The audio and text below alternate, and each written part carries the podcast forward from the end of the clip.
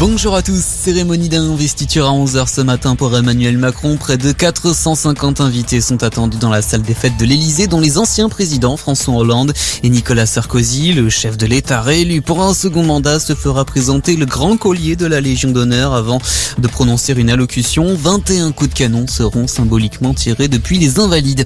Du côté de l'opposition, les législatives se préparent. À gauche, la nouvelle Union populaire écologique et sociale tiendra sa commission d'investiture des candidats cet après-midi Aubervilliers.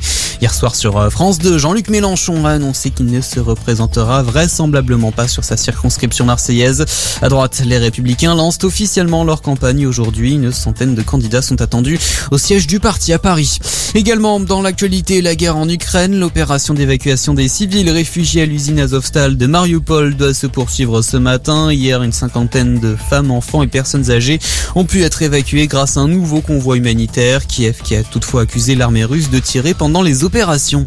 Donald Trump débouté hier devant tribunal californien. L'ancien président américain avait porté plainte contre Twitter après son bannissement du réseau social depuis janvier 2021. L'entreprise estimait que le compte de Donald Trump incitait à la violence.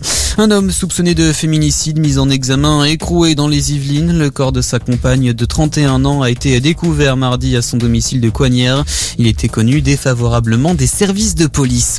Dans l'Oise, cette manifestation de plus de 150 agriculteurs hier après-midi à Saint-Aubin-en-Bray, les syndicats soutiennent un éleveur condamné en mars dernier à verser plus de 120 000 euros de dommages et intérêts à ses voisins pour le bruit et l'odeur de ses vaches.